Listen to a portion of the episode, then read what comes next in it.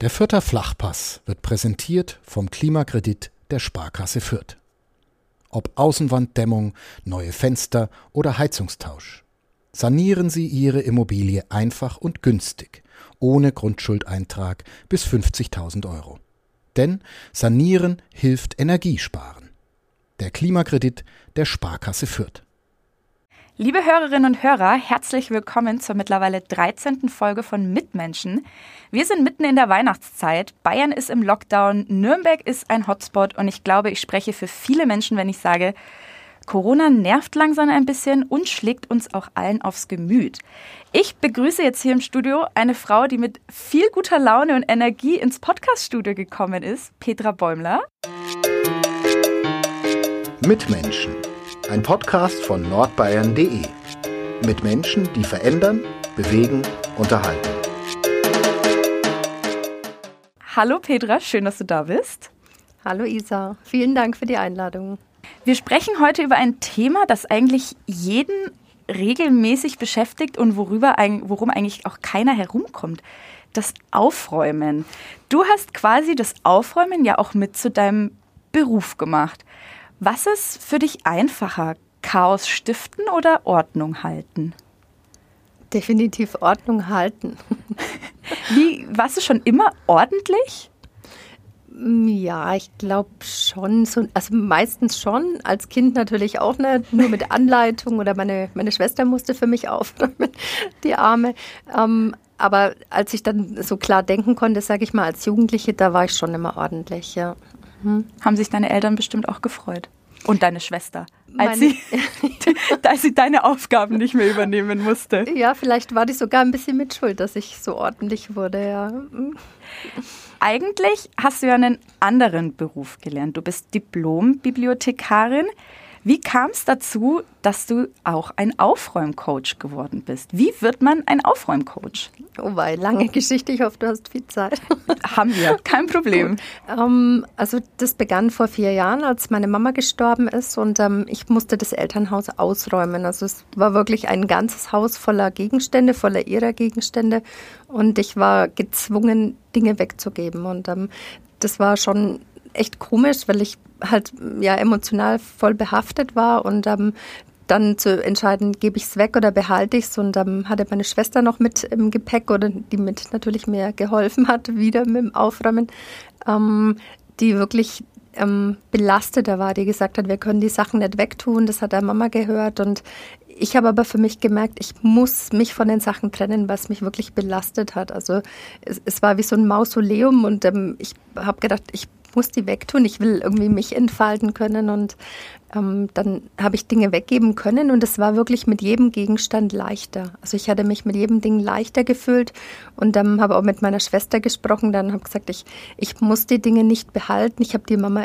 ohnehin im Kopf, im Herzen, also ich denke ja jeden Tag an sie und ähm, so habe ich für mich gemerkt, dass es mir scheinbar echt leichter fällt als anderen Menschen und ähm, habe da auch Freundinnen dann irgendwann mal unterstützt, die gemeint haben, Mensch, wie hast du das geschafft? Und ich so, ja, ich habe einfach überlegt, will ich es behalten? Macht mich das glücklich oder erinnert es mich eher an meine Mama, die halt irgendwie vielleicht da schon krank war, dass ich gedacht habe, das Tuch hatte sie an, da war sie schon krank und dann hat es mich halt wirklich belastet und ähm, indem ich halt immer mehr so Fragen gestellt habe, auch an, an Freundinnen, ähm, habe ich gemerkt, ich glaube, ich kann kann das ganz gut vermitteln. Und irgendwann war dann der Gedanke da, 2018. Und dann dachte ich, ich mache das jetzt einfach mal.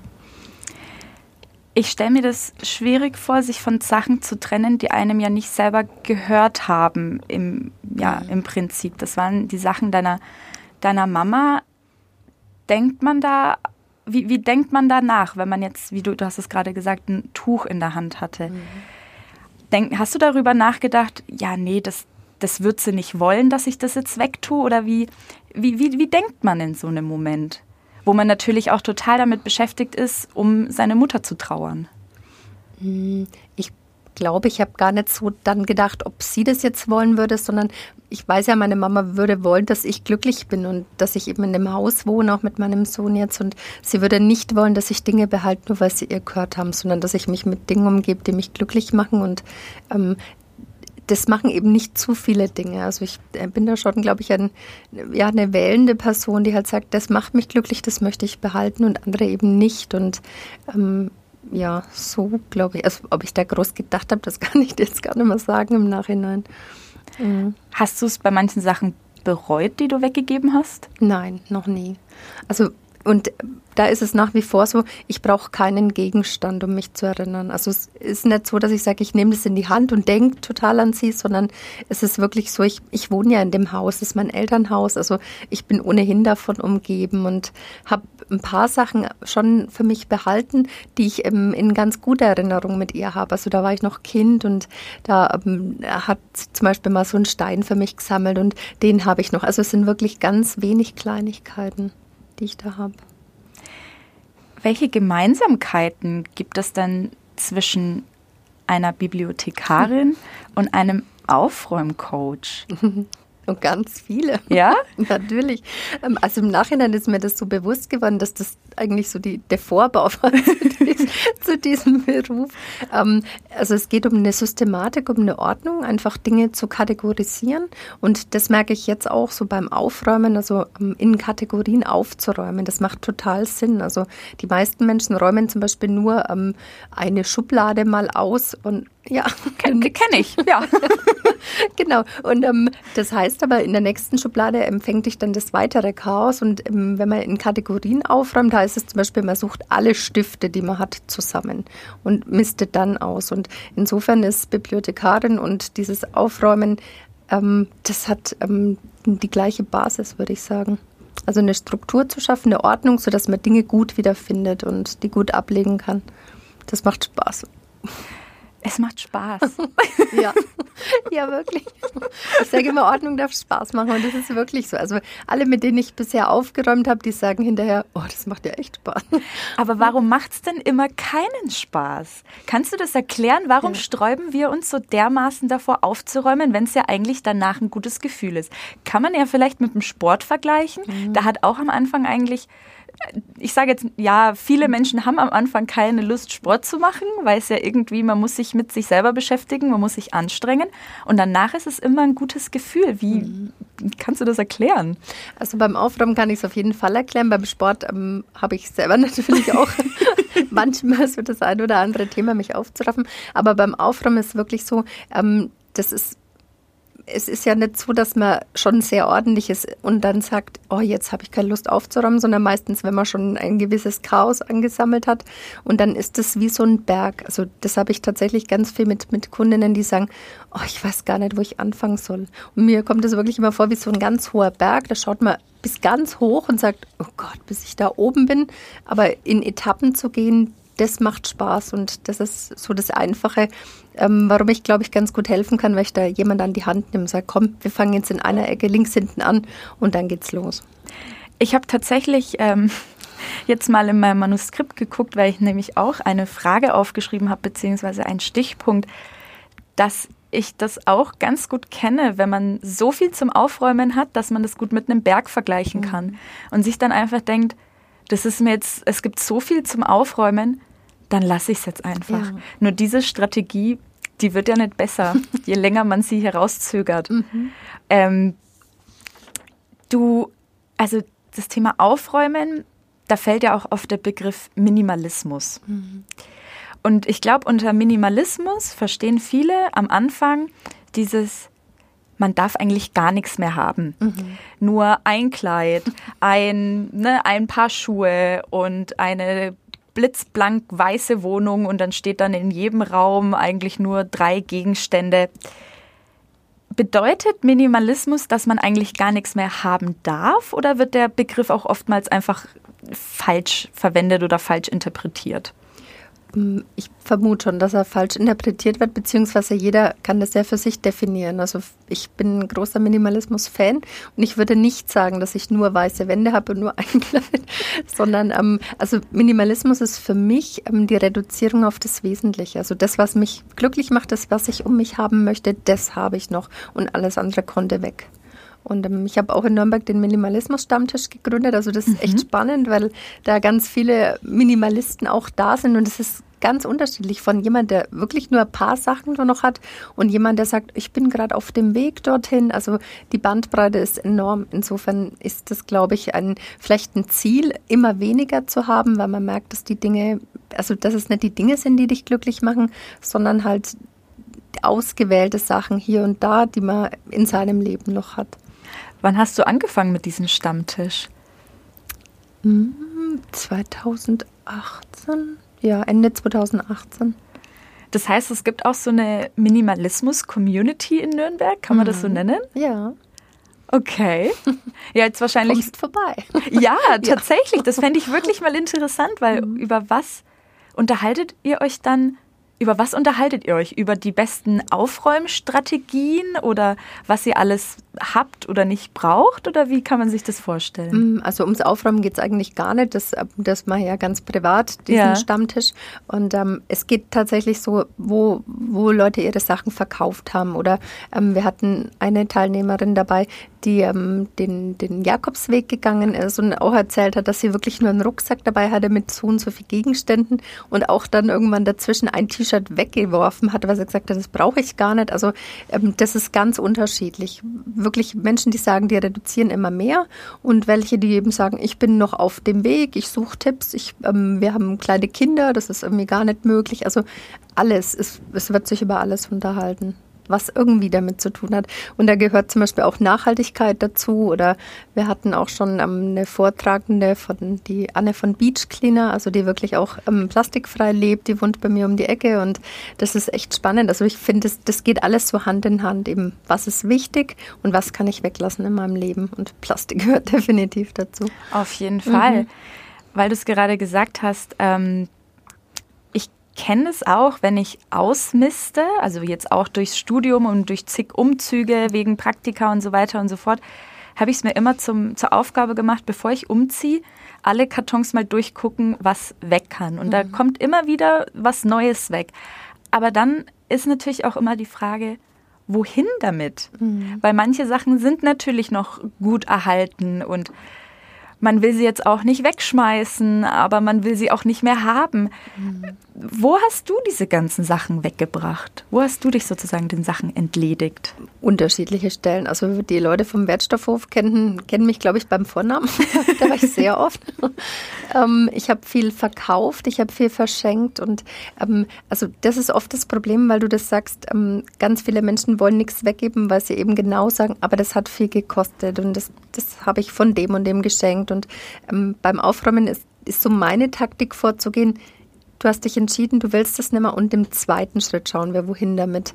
Weil äh, sonst behältst du es und es macht dich auch nicht glücklich. Und ich habe schon mit ganz vielen Menschen wirklich Sachen dann weggeschmissen. Also das wird geschaut, dass es verkauft wird, dass es gespendet wird oder verschenkt wird. Und wenn das überhaupt nicht geht, dann kommt es weg. Und das ist wirklich eine Lektion, die, die lernst du und musst die nie mehr haben. Also ich habe mal mit Kundinnen irgendwie ganze, ich weiß nicht wie viele hunderte von Cremes und Pröbchen und so weiter weggeschmissen und das hat alles ganz viel Geld gekostet und ähm, aber das wird ja nicht besser mit der Zeit und dann hat sie auch gesagt, oh Gott, das, mir blutet das Herz und sage ich, das wird dir nie mehr passieren. Also manche Lektionen, die muss man lernen und ich denke, verschenken und irgendwie jemanden noch glücklich machen ist immer eine gute Wahl, aber auch da muss man natürlich schauen, das wollen auch Leute manchmal nicht. Also niemandem ungeschenkt, äh, ungefragt was schenken, glaube ich, ist gut. Weil du es gerade sagst mhm. mit den Cremes und mhm. Pröbchen und ja. alles. Ich hatte auch jahrelang habe ich jedes Mal was Neues gekauft, mhm. wenn natürlich was Neues auf den Markt gekommen ist oder auch diese Bodylotion mhm. ist mhm. gut und diese, bis ich eigentlich gemerkt habe, ich benutze nie Bodylotions. Ja. Und was macht man mit der Bodylotion, die man sich vor drei Jahren gekauft hat? Die wegschmeißen ja. ist nicht cool, aber jetzt zu einer Freundin sagen, hey, möchtest du eine drei Jahre alte Bodylotion? Die wird sich freuen. Die wird sich auch freuen. Genau. Da hast du mhm. recht, ja. Was ich für mich im letzten Jahr gelernt habe, ist, äh, ich mache mit meinen Freundinnen jetzt, gut, jetzt in diesem Jahr natürlich ähm, seltener, wir machen immer Kleidertauschpartys. Mhm, super, ja. Mhm. Weil wir auch gemerkt haben, wir kaufen oder wir haben in der Vergangenheit so viel Krempel gekauft, mhm. der jedes Jahr eigentlich nur im Kleiderschrank oder im Keller vor sich hin naja, gammelt, mhm. den man einfach, das Zeug zieht man nicht mehr an. Teilweise waren wirklich Sachen dabei, die hatten noch ein Preisschild, mhm. wo man auch gesehen hat, okay, das war jetzt wirklich nicht günstig, aber aus irgendwelchen Gründen zieht mhm. man es trotzdem einfach nicht an. Und es war dann auch tatsächlich immer richtig schön. Wir kamen wirklich mit säckeweißen Klamotten, alles auf dem Fußboden im Wohnzimmer, mhm. haben uns stundenlang durchgewühlt und haben dann natürlich auch mit ein bisschen Snacks und ein bisschen Weinchen mhm. das zum richtigen Happening gemacht. Ja. Und das war wirklich sowas, wo ich habe jetzt noch Klamotten an, wo ich mir denke, ach schön, das wollte meine Freundin nicht mehr. Mhm. Und wenn man es dann auch nur eine Saison anzieht ja. und dann spendet oder wenn es kaputt ist, irgendwie sonst was damit macht, das war auch so in Sachen Klamotten, mhm. wo man ein bisschen was, was lernen kann. Ja, ja habe ich auch schon gemacht. Also selber organisiert schon, ja. Ja, aber ansonsten eben an, an Secondhand-Läden verschenken genau. oder so. Die, die tun noch was Gutes und ich tue auch was Gutes und die freuen sich und ich freue mich also alle. Dann sind alle, alle glücklich. Win-Win-Situation. ja, genau. Aber ähm, da muss ich noch einhaken und zwar mit den Klamotten auch. Das ist vielleicht das Schöne am Minimalismus. Du weißt immer mehr, was was willst du? Also zum Beispiel mit, mit so Cremes auch. Ähm, irgendwann hat man einfach gefunden, was man braucht für eine Pflege zum Beispiel. Und dann lockt dich nimmer das neueste Angebot. Die Creme ist jetzt noch toller und macht noch weniger Falten oder was auch immer. Und du weißt halt irgendwann, was, was brauche ich und, und du, du widerstehst den Verlockungen. Also das muss ich schon sagen. Das ist eben wirklich das Wesentliche, was ist für mich wichtig, was brauche ich und das andere kannst links liegen lassen.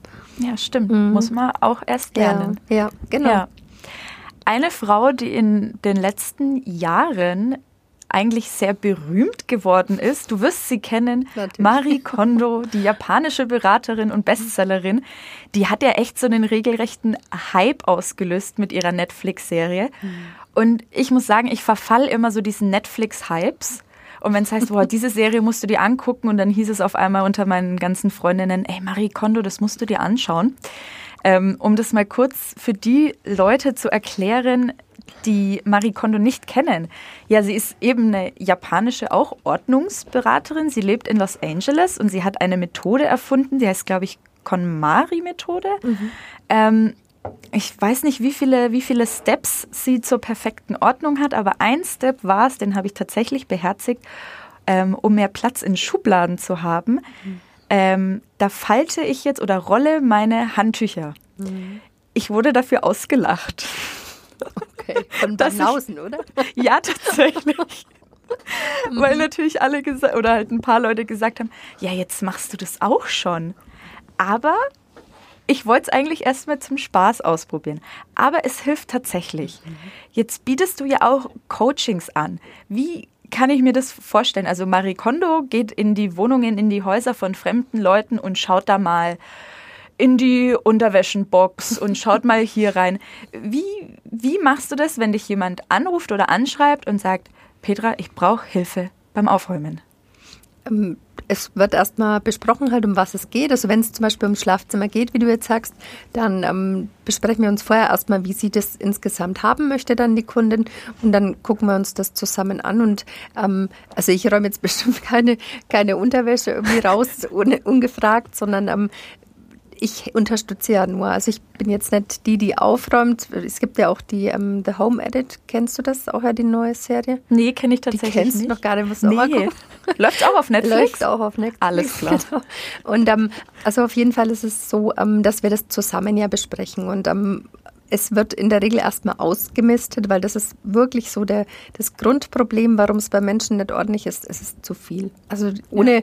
irgendeine Wohnung zu kennen, jeder, der mich anruft, weiß ich genau, es ist erstmal zu viel. Und das heißt, das zu reduzieren ähm, und danach für eine Ordnung zu sorgen. Und ich schwöre tatsächlich auf diese Methode bei Marie Kondo. Also ich würde jetzt nicht alles unterschreiben von ihr, aber ähm, dieses Rollen, also gerade auch bei T-Shirts, finde ich super.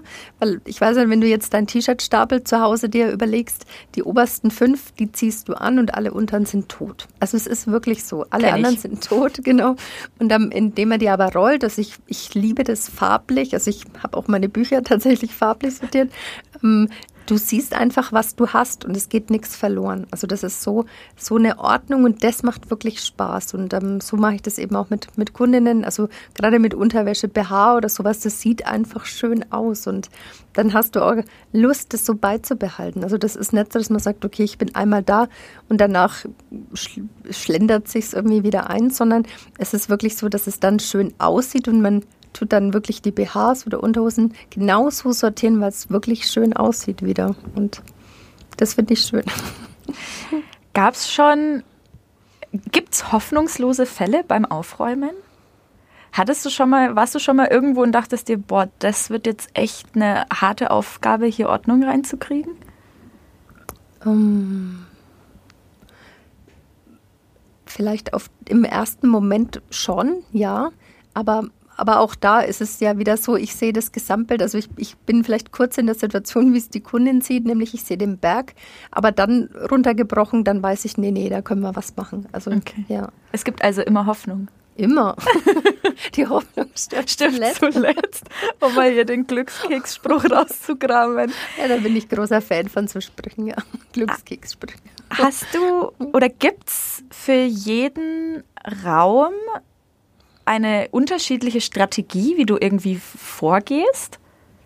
Nee, würde ich nicht sagen. Es geht tatsächlich immer nach, nach Kategorie. Also ob du in der Küche bist ähm, und sagst, okay, wir machen jetzt erstmal diesen Schrank mit den Gläsern, dann bist du in einer Kategorie, nur die Gläser. Und die werden aus dem Wohnzimmer, aus der Küche rangezogen, sodass du tatsächlich ausmistest, welche Gläser behalte ich noch, brauche ich die noch, ähm, sind die schon angeschlagen oder kaputt, können die schon weg. Und dann kann man aufteilen. Und im Schlafzimmer ist genauso. Ich suche mir alle T-Shirts oder alle Jacken oder was auch immer. Also ich, ich würde immer sagen, es gibt insofern die gleiche Strategie, dass du halt Kategorie für Kategorie ausmistest. Darum ist egal, wo man anfängt. Eine ich muss jetzt richtig lachen, wenn ich diese Frage vorlese, weil eine liebe Kollegin hat nämlich eine Frage an dich. Oh. Und ich dachte mir, ich kann mich so mit dieser Frage identifizieren, die stelle ich dir jetzt. Mhm. Jeder kennt vermutlich den Stuhl. Den Stuhl, auf dem man alles irgendwie schmeißt, was zu dreckig für einen Kleiderschrank ist, aber irgendwie zu sauber für die Wäsche.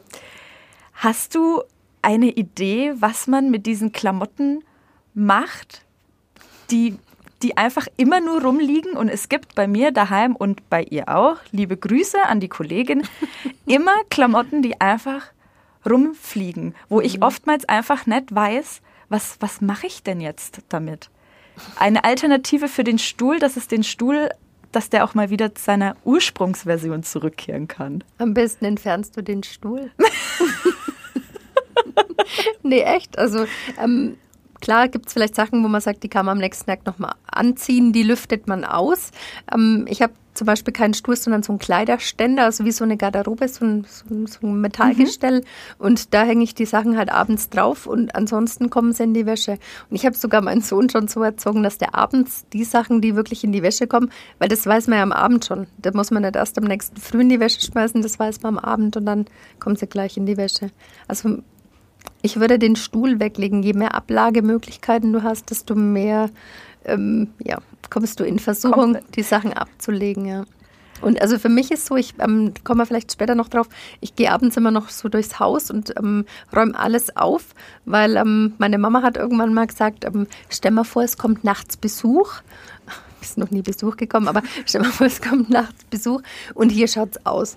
Und dann, das war für mich irgendwie so ein prägender Satz und das heißt, also abends, wenn ich ins Bett gehe, ist wirklich immer aufgeräumt. Also so, dass ich früh halt in die Küche, ins Wohnzimmer, überall hinkomme und es ist nichts zum Aufräumen. Ich finde es total entspannt. Kann ich sehr empfehlen. Probiere ich heute Abend Mach gleich mal, mal. aus. Probiere ich echt mal aus. Sag mir Bescheid. Du hast es gerade schon gesagt, du hast einen Sohn. Wie fand der das, als seine Mama jetzt gesagt hat, ja, mein zweites Standbein ist jetzt, ich werde Aufräumcoach. Also wie oft wird sein Zimmer kontrolliert? Wie oft muss er aufräumen oder macht er das schon gerne? Naja, gerne ist übertrieben, der ist zwölf. Ich glaube, da macht man wenig gerne in dem Moment. ähm, er hat, ähm, er hat sich gefügt. Also er fand es natürlich echt ähm, sehr suspekt und so, was, Wie, wieso magst du jetzt aufräumen? Das macht doch keinen Spaß. ähm, aber er hat sich schon mittlerweile dran gewöhnt. Einfach, er merkt, dass mir das Spaß macht. Er hat sogar letztens mit einem Freund zusammen dessen Zimmer aufgeräumt. Das fand hey. ich total cool. Sagt er, ja, das sah so aus, ich konnte es gar nicht mehr sehen. Ich so, was? Ich glaube, Kinder sind da echt sehr leidensfähig, bis es da mal in ihren Augen ausschaut. Und dann hat er mit ihm zusammen aufgeräumt mit dem anderen und das hat ihm auch gefallen. Und ich so, ja, siehst du jetzt mal. Ja, aber trotzdem, Mama, also. ja, aber gut. Ja, aber ähm, wir haben es jetzt mittlerweile schon so weit, dass er auch jeden Abend kurz aufräumt und ähm, er merkt jetzt, das dauert keine zwei Minuten, weil in dem Alter ist es ja noch so, da gibt es nicht Wäsche, die man vielleicht am nächsten Tag anzieht, es sei denn, das ist der Lieblingspulli. Wir haben so ein, wir haben ein Haus und da kann man alles durchs Treppenhaus schmeißen. Also das mhm. genießt das sehr. Es wird also keine Wäsche wieder in den Schrank geräumt, sondern alles, was halt dann ausgezogen wurde, wird direkt in die Wäsche geschmissen. Aber dann ist auch ordentlich. Es ist meistens nur die Wäsche, die rumflackt. Gibt es für Kinder irgendwie einen, einen Trick, wie man die leichter zum Aufräumen bekommt, wenn man zum Beispiel sagt, das ist ja oft in zwei Minuten getan, dass mhm. man einfach sagt, so, ihr habt jetzt fünf Minuten und in fünf Minuten ist ja aufgeräumt? Mm, die mögen Challenges ganz gerne.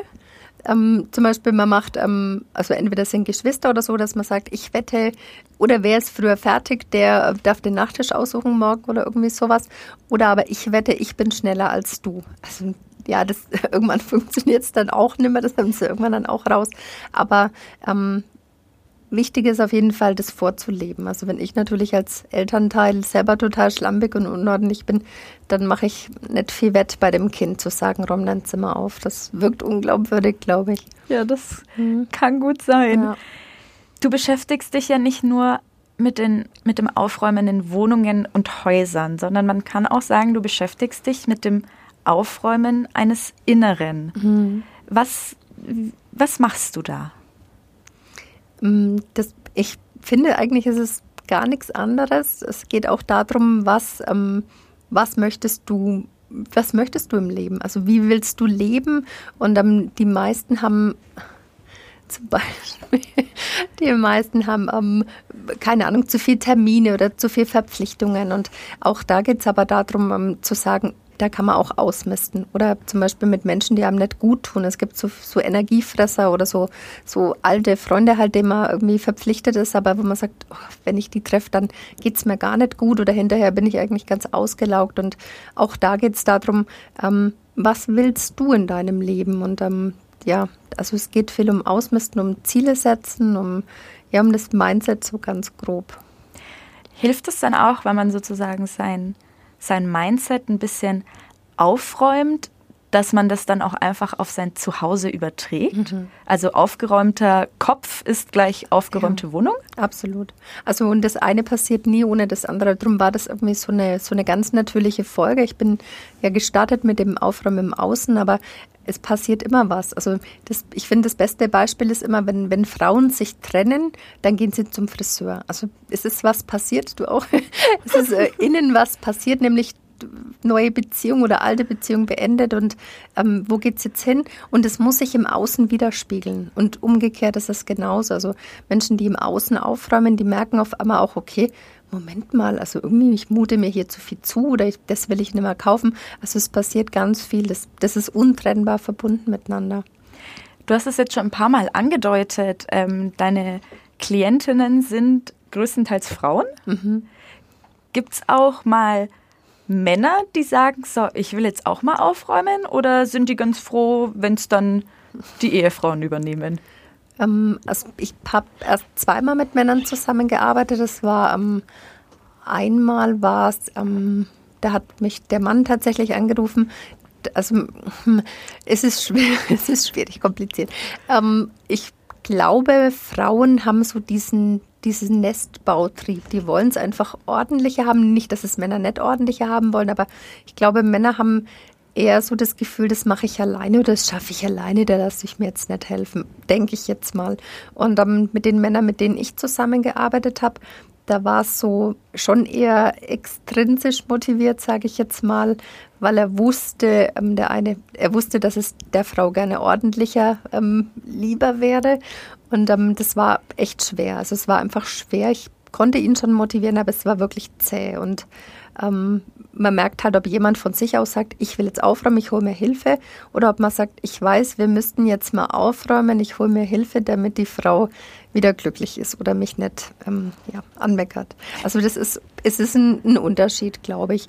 Und ich habe jetzt aber tatsächlich eine Anfrage von einem Mann gehabt, der gemeint hat, er möchte mit mir zusammenarbeiten. Ob ich grundsätzlich nicht mit Männern arbeite, sage ich doch.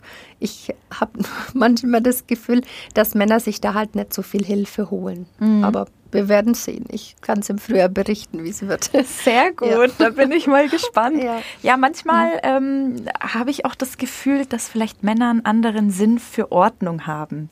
Dass die manchmal vielleicht denken, ach, ist doch alles aufgeräumt. Und Frau sich dann denkt, nee, das ist gar nicht aufgeräumt. Also mhm. Also das, mhm.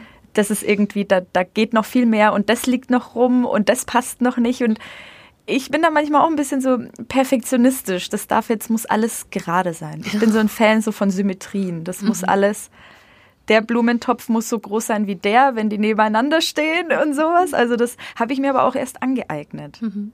Weil es halt, naja, die Mutter dann halt auch eben mhm. oft gesagt hat, wie schaut's denn hier aus? Ja. Das ist jetzt noch manchmal so, wenn ja. sie in meine Wohnung kommt, ja, wie schaut's denn hier aus? Ich so, Entschuldigung? So, schaut doch gut aus, oder nicht? Mhm. Aber gut, das ist jetzt die erste Wohnung, da schaut es natürlich noch um einiges besser aus als in den WGs. Mhm. Wie, wie alt sind denn so deine Klientinnen? Ist das wirklich komplett gemischt? Mhm, zwischen 30 und ah, die älteste war Mitte 70. Oh, wow. Mhm. Da gab es bestimmt auch viel, was man aus ja. dem Leben ausmisten ja. konnte. Ja, und vor allem da ist spannend, ähm, das ist eine ganz tolle Frau, die, ähm, die jetzt schon an die Kinder denkt, die mhm. später mal dann eben das Zeug nicht ausräumen müssen. Und das kann ich voll gut verstehen, weil ähm, das musste ich ja eben machen. Also lieber trennt man sich eben in ja, in, in jungen Jahren, sage ich jetzt mal, in ihrem Alter war sie jetzt, also sie war jetzt nicht mehr ganz so jung, aber trotzdem in einem Alter, wo sie sagt, jetzt kann ich noch entscheiden, ob ich das weggeben möchte und wenn ja, wohin. Und später schmeißen es die Kinder vielleicht einfach weg, weil sie es nicht ähm, wertschätzen. Und das ist dann tatsächlich nochmal ein Unterschied. Die hatte eben zwei Söhne und sie sagt eben, die können das nicht wertschätzen. Also. Äh. Ja. Ich kann mir auch vorstellen, dass es, dass viele vielleicht auch Angst vor diesem wirklich exzessiven Aufräumen haben, weil das natürlich auch oft mit ganz vielen Erinnerungen verknüpft mhm. ist. Also wenn ich meine, ähm, und es ist super zeitintensiv, ja. wenn ich alte Umzugsboxen öffne von meiner Schulzeit von vor zehn Jahren, 15, 16, da bleibt man natürlich immer hängen und mhm man weiß natürlich, das wird man eigentlich nie wieder brauchen und man wird sich auch das Hausaufgabenheft, das wie ein Tagebuch geführt wurde, nie wieder durchlesen, aber wegwerfen möchte man es ja auch nicht. Das ist dann, finde ich, auch immer so ein emotionaler mhm. Konflikt. Ja. Und dieses, was, hat, was hast du da für eine, für eine Strategie, wenn man noch nicht so bereit ist von der emotionalen Seite her? Also das Gute ist, ähm, Aufräumen ist wirklich wie ein Muskel. Je mehr du das trainierst, desto besser wird's. Und da ähm, muss ich der Marie Kondo echt recht geben. Sie sagt auch die emotionalen Dinge zum Schluss. Also Briefe, Fotos und so auf gar keinen Fall damit anfangen, weil sonst verlierst du dich und dann kommst du nicht weiter. Sondern wirklich sagen mit Geschirr, Kleidung und so Zeug halt. Also das, da ist in der Regel nichts Emotionales behaftet. Also bei Kleidung dann vielleicht schon ein bisschen mehr, aber ähm, also so Dinge, wo du sagst, die kann ich weggeben, das tut mir nicht weh. Und ähm, Fotos, Erinnerungsbücher oder irgendwie sowas, also so, so Tagebücher oder sowas, ähm, da ist so meine Strategie, nicht alle, das heißt aber, eigentlich musst du ja nichts wegschmeißen. Wenn du sagst, ich habe den Platz und es stört mich nicht, musst du es ja nicht weggeben. Die Menschen, die mich anrufen, die sagen ja meistens, es ist zu viel und jetzt erdrückt es mich und dann muss man halt ausmisten. Aber wenn, wenn du jetzt sagst, ich habe halt hier noch eine Kiste stehen, würde ich sagen, lass die Kiste und irgendwann, und das ist das Schöne, irgendwann sagst du, und jetzt kann es gehen. Also das ist wie so eine, wie so eine auf Etappen passiert, das finde ich. Also ich habe jetzt noch Sachen in meinem Haus, wo ich sage, und jetzt können die gehen. Das heißt, man darf sich nicht zu viel auf einmal vornehmen, wenn man aufräumt? Musst du ja nicht. Hast du ja keinen Zwang. Das merke ich mir. Mhm. Vielleicht verspürt man den Zwang auch einfach oft, weil es vielleicht ein Riesenhaufen ist und ja. man denkt, man muss das jetzt alles auf einmal aufgeräumt haben mhm. und entschieden haben, was mit den Sachen passiert. Mhm, das kann sein, ja. gerade seit diesem Jahr sind natürlich super viele Arbeitnehmer im Homeoffice. Ich selber war fünf Monate im Homeoffice und da fiel es mir extrem schwer, eigentlich die Ordnung zu behalten, weil sich Arbeit und Haushalt und Wohnungsgedöns so vermischt hat. Hast du in diesem Jahr auch irgendwie gemerkt, okay, Homeoffice, da verändert sich was in Sachen Aufräumen oder gibt es irgendwie so Tipps, wie man so die Balance schafft, gerade wenn man so viel Zeit daheim verbringt? Also definitiv trennen, wirklich den Schreibtisch ähm, vom, vom Wohnbereich abtrennen oder wirklich auch den, den Rechner abends runterfahren. Also ist natürlich schwer, wenn du sagst, ich sitze jetzt mit dem Laptop irgendwie am, am, Esstisch und nebenbei wird noch irgendwie Gemüse geschnippelt oder so. Aber tatsächlich diese Trennung finde ich wichtig. Und das hatte ich jetzt auch ganz oft festgestellt, dass wirklich so, dass die Menschen gesagt haben, ja, ich, aber ich arbeite jetzt die ganze Zeit daheim und dann ist der Rechner auch noch an und es ist schon schwer, aber ich glaube, das ist eine Disziplinierungssache, zu sagen, ich mache jetzt aus, Arbeit ist beendet, jetzt beginnt das Privatleben. Ja, ich glaube, da ist es für viele noch ein bisschen schwer, ja, das auch wirklich zu trennen, auch, weil ja. man diese Situation mit dem Homeoffice mhm. wahrscheinlich vor diesem Jahr auch noch nicht in der, ja. in der, der, der Dimension hatte. Wenn du jetzt bei, bei einer Klientin daheim bist, wie zeitintensiv ist sowas, dass du den Leuten wirklich an die Hand gehst? Sagst du einfach nur grob, okay, so und so kannst du es machen. Tschüssi, schick mir ein Foto, wenn du fertig bist. Oder wie, wie Zeit, wie, wie lange kann man dich in Anspruch nehmen? Das ist eine, ähm, eine finanzielle Frage, würde ich sagen. Ähm, und man kann auch nicht sagen, es braucht nur drei Stunden oder nur fünf Stunden, sondern ähm, beim Ausmisten ist es so, dass du jedes Teil einmal in der Hand hast. Also du kannst jetzt deine Wohnung vorstellen und wenn du sagst, ich wir räumen jetzt dein Wohnzimmer auf, dann hast du jedes Teil einmal in der Hand gehabt. Und dementsprechend, je mehr Teile du hast, desto länger dauert es natürlich, weil mit jedem Teil wird entschieden, bleibt es oder bleibt es nicht. Und insofern, ich kann nichts pauschal sagen. Also es ist, ähm, wir waren jetzt, ich war jetzt ähm, vor kurzem bei einer Kundin und da waren wir im Wohnzimmer und das war an dreimal Samstag, ich glaube, jeweils vier, fünf Stunden. Also, und das war nur das Wohnzimmer. Es gab einfach so viele Unterlagen, so viele Ordner, so viele verschiedene Kisten und Boxen. Und wenn alles durchgearbeitet werden muss und ja, das, das ist zeitintensiv. Aber das ist ja das, ähm, das kann man vorher auch nicht sagen. Also ich kann nie abschätzen, wie lange wird es dauern, weil ich ja nicht weiß, was auf mich zukommt und was vor uns liegt. Du hast es ja vorhin auch schon gesagt, Minimalismus ist für dich die Beschränkung aufs Wesentliche. Mhm. Was, das ist mir vorhin eingefallen, gerade weil es jetzt eben auch bald wieder auf Weihnachten hinsteuert. Oftmals bekommt man ja Geschenke, wo man sich denkt, danke, mhm. schön, das wird im Keller verschwinden oder in irgendwelchen Tiefen. Was, wie schenkst du und was hast du vielleicht jetzt auch für Tipps für die Hörerinnen und Hörer, gerade auch so in Bezug auf Nachhaltigkeit? Was, man hat ja immer diesen, diesen Zugzwang, etwas zu schenken mhm. an Weihnachten. Mhm. Und oftmals soll es ja am besten auch irgendwas Materielles sein. Und oft stellt sich mir dann die Frage, ja, was schenke ich denn der Person? Die hat mhm. doch schon alles. Ja. Und ich will ja jetzt auch irgendwie kein Grümbel schenken. Hast du da irgendwelche Tipps? Ja, also seit Jahren ähm, verschenke ich nichts Materielles mehr, außer bei meinem Sohn, der ist wie gesagt zwölf und das, der muss da selber noch hinkommen und der hat eben auch noch materielle Wünsche. Aber ansonsten verschenke ich nur Zeit. Und ich bin zum Beispiel ein großer Fan von Gutscheinen und ähm, was aber auch ein guter Tipp ist, auf jeden Fall fragen. Also warum muss ein Geschenk was sein, womit die Person nicht rechnet? Ich finde immer, wenn man sagt, Mensch, was wünschst du dir? Und ich sage, Mensch, ich will die CD oder ich will die Konzertkarte oder was auch immer, dann hast du ein super Geschenk und nur weil du es vielleicht erfragt hast, ist es nicht weniger wert. Im Gegenteil, die Person bekommt genau das, was sie möchte. Und ähm, ich finde, also das für mich Wichtigste ist echt Zeit, weil ich denke, das ist unwiederbringlich. Und ähm, Zeit mit jemandem zu verbringen, ist für mich halt das Schönste. Und ähm, ich verschenke gerne ähm, zum Beispiel ein gemeinsames Frühstück oder Thermenbesuch oder Essen gehen oder keine Ahnung, eine Städtetour oder ins Kino zu gehen oder Konzert, weil ich mir denke, dann hat man ein Erlebnis zusammen, das verbindet dich noch mehr und es ist halt was Praktisches. Also das mag ich gern und ich lasse mir auch nichts mehr schenken und ich war da auch, dass man halt Geschenke bekommt und ähm, das ist wirklich, ich bin ein bisschen älter als du, ich glaube, das ist einfach jahrelange immer wieder wieder Coin, ich möchte nichts, wenn du was schenken willst, dann schenk mir bitte einen Gutschein oder ich spare auf und will Geld dafür oder was auch immer. Ja, also das hat aber geholfen. Es war ein mitunter steiniger Weg, aber irgendwann klappt's. Das merke ich mir ja. auf jeden Fall. Ich meine, jetzt in den momentanen Zeiten kann es ja zum Beispiel auch einfach schon ein Geschenk sein, wenn man sagt, hey, man geht zusammen spazieren. Ja, genau. Was ja. anderes, wenn man sich ja. jetzt die neuesten Nachrichten anhört, wird ja in den nächsten Wochen erstmal nicht möglich sein. Genau.